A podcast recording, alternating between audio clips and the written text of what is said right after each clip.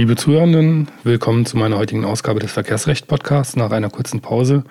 Urlaubsbedingten Pause melde ich mich heute am 3.11.2021 wieder zurück.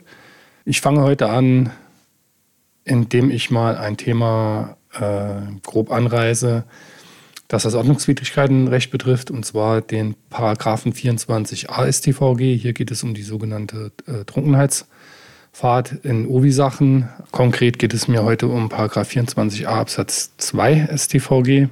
Im Absatz 1 des Paragraphen 24a StVG ist äh, die eigentliche Trunkenheitsfahrt im Sinne der Alkoholfahrt äh, geregelt.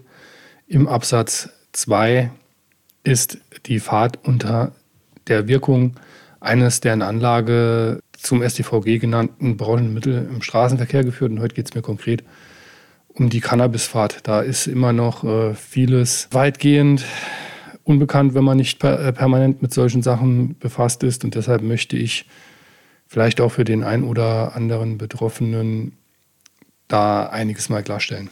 Also, wie komme ich jetzt ausgerechnet auf diese Vorschrift und auf die Cannabisfahrt an sich. Ähm, das geht hier aus von erstens einem meiner gerade äh, wieder mal aktuellen Fälle und zweitens, weil das KG, also das Oberlandesgericht Berlin sozusagen, hier einen Beschluss veröffentlicht hat, bei dem es also einen Rechtsbeschwerdebeschluss veröffentlicht hat, bei dem es um die Urteilsanforderungen bei einer Verurteilung nach dieser Vorschrift, also wegen einer, in dem Fall halt Cannabisfahrt, geht. Und zwar ähm, sind da einige Sachen interessant, die in erster Instanz schief gelaufen sind und die das KG kritisiert hat, ähm, hat hier praktisch einen Fahrplan auch für das Amtsgericht äh, erstellt. Der Betroffene war vom Amtsgericht verurteilt worden zu einer Geldbuße von 1300 Euro wegen einer Cannabisfahrt. Ähm, er hatte wohl auch noch eine Tablette Diazepam 10 Milligramm eingenommen und war mit 14 Nanogramm pro Milliliter THC, also THC ist der Wirkstoffgehalt, da erwischt worden. Der Grenzwert ist bei 1 Nanogramm pro Milliliter. Es war also schon deutlich über dem Grenzwert und äh, dafür sieht eigentlich der Bußgeldkatalog vor bei fahrlässiger Begehung 500 Euro Geldbuße, einen Monat Fahrverbot, bei vorsätzlicher Begehung 1000 Euro Geldbuße, also das Doppelte. Hier kamen noch ein paar Voreintragungen dazu, die berücksichtigt wurden, allerdings nicht in der gebotenen formalen, äh, also in der Form. Da hat das Amtsgericht mal Fehler gemacht, darum geht es mir aber heute nicht. Es geht mir darum, wann kann ich denn als Amtsrichter oder Bußgeldstelle überhaupt Vorsatz annehmen, also eine vorsätzliche Begehungsweise.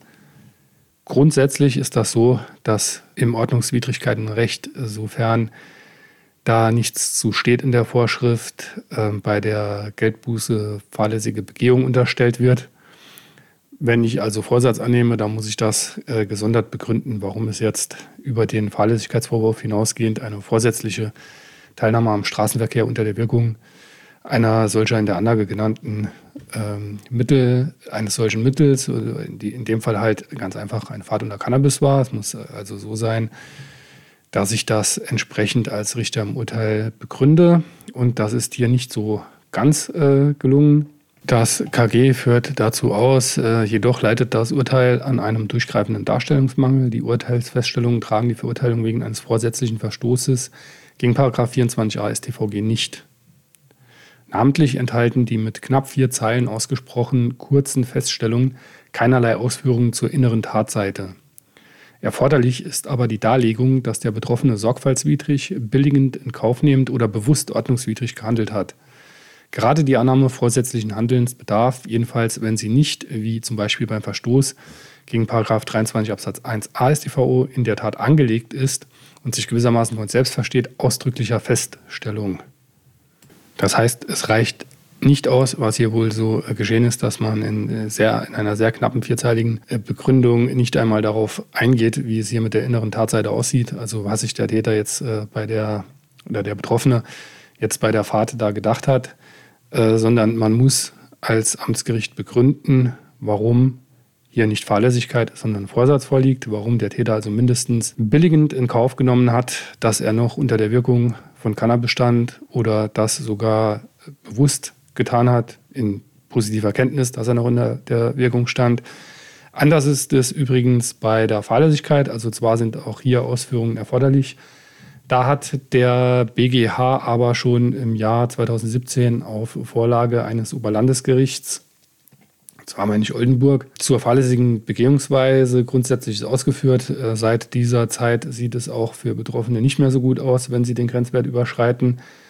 Kurzfassung des, äh, oder hier mal der Leitsatz der damaligen Entscheidung.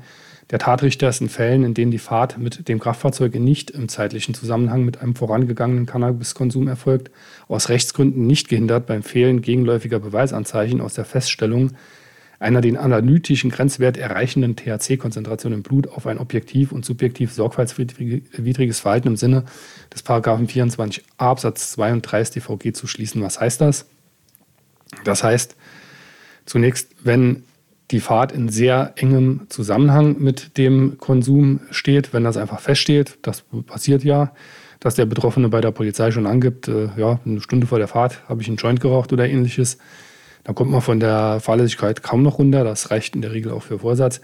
Oft ist es aber so, dass ein äh, zeitlicher Zusammenhang vom Betroffenen ähm, abgelehnt wird, indem halt gesagt wird, dass ich habe da einen Tag vorher was äh, geraucht oder zwei Tage vorher. Das hängt auch damit zusammen, dass sich die aktiven äh, Cannabiswerte, also der THC-Wert an sich, ähm, relativ langsam abbaut, also im Vergleich zum Alkohol. Es kann also nach der Maastricht-Studie sein, dass äh, der Grenzwert von 1,0 Promille erst nach 24 bis 48 Stunden unterschritten wird, sodass es tatsächlich in Betracht kommt, dass man also zum Beispiel einen Tag vorher was konsumiert hat, also Cannabis konsumiert hat.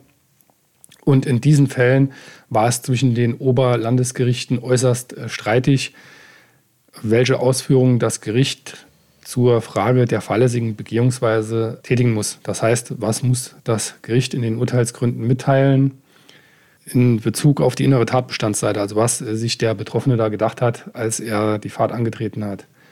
Und das hat der BGH mit Beschluss vom 14. Februar 2017 4 STA 422 aus 15 zum Nachteil, muss man sagen, der Betroffenen geklärt, indem er eben klargestellt hat, dass wenn der Grenzwert überschritten ist, dann kann beim Fehlen gegenläufiger Beweisanzeichen, wenn also der Betroffene sich hierzu gar nicht mehr äußert, vom Amtsrichter durchaus davon ausgegangen werden, dass hier ein nicht nur objektiv, sondern auch subjektiv sorgfaltswidriges Verhalten, also ein fahrlässiges Verhalten einfach gesagt vorliegt.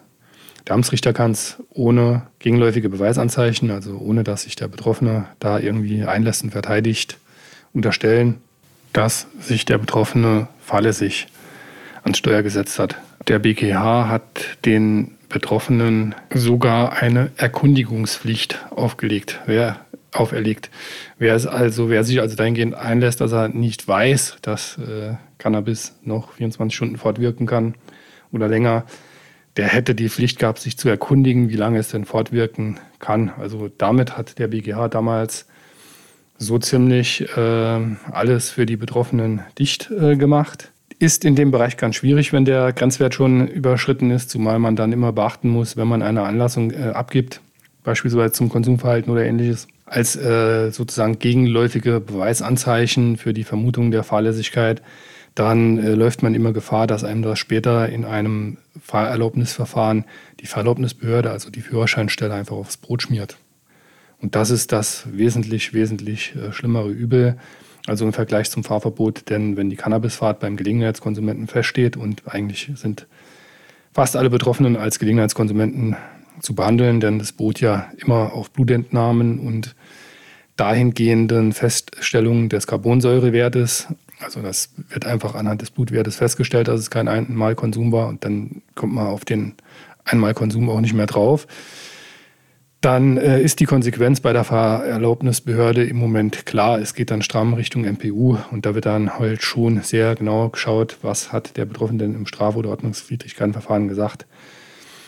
Und dann ist es halt nicht selten vorzuziehen, im Ordnungswidrigkeitenverfahren Nachteile hinzunehmen, anstatt äh, da zweifelhaft äh, zu versuchen, irgendwelche Erfolge zu erreichen, die nicht erreichbar sind, um dann im Fahrerlaubnisverfahren ganz erhebliche Nachteile äh, hinzunehmen. Denn gerade Einlassungen zum Konsumverhalten und ähnliches im Ordnungswidrigkeitenverfahren, die werden eben im Fahrerlaubnisverfahren, das dann ja noch folgt, auf die Goldwaage gelegt.